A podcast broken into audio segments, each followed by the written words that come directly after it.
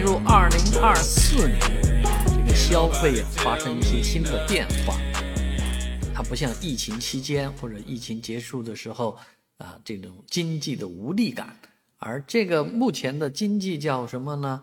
啊，转型啊，又发明新名词，我们都是必须要接受一些新的知识和新的名词的洗礼啊。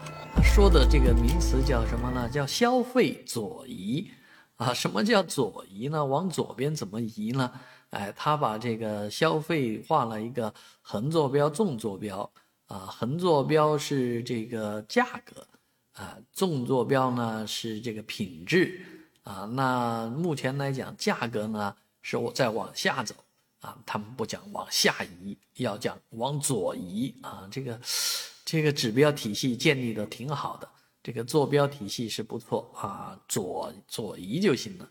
其实这就是明明就是把这个消费的价格给打下去了嘛啊，那甚至于中产阶级白领们现在买东西不是买便宜货啊，啊人家说的我们买的还是这样品质的东西，只不过我们现在更多去逛奥特莱斯了啊，奥莱今年的这个消费额。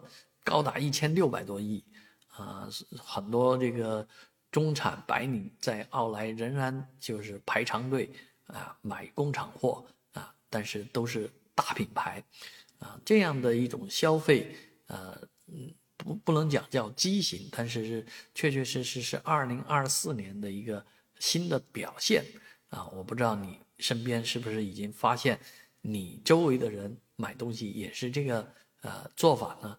像我们也是这样啊，爱往什么开市客，爱往山姆买啊。那其实某种程度来讲，还是要追求一个品质。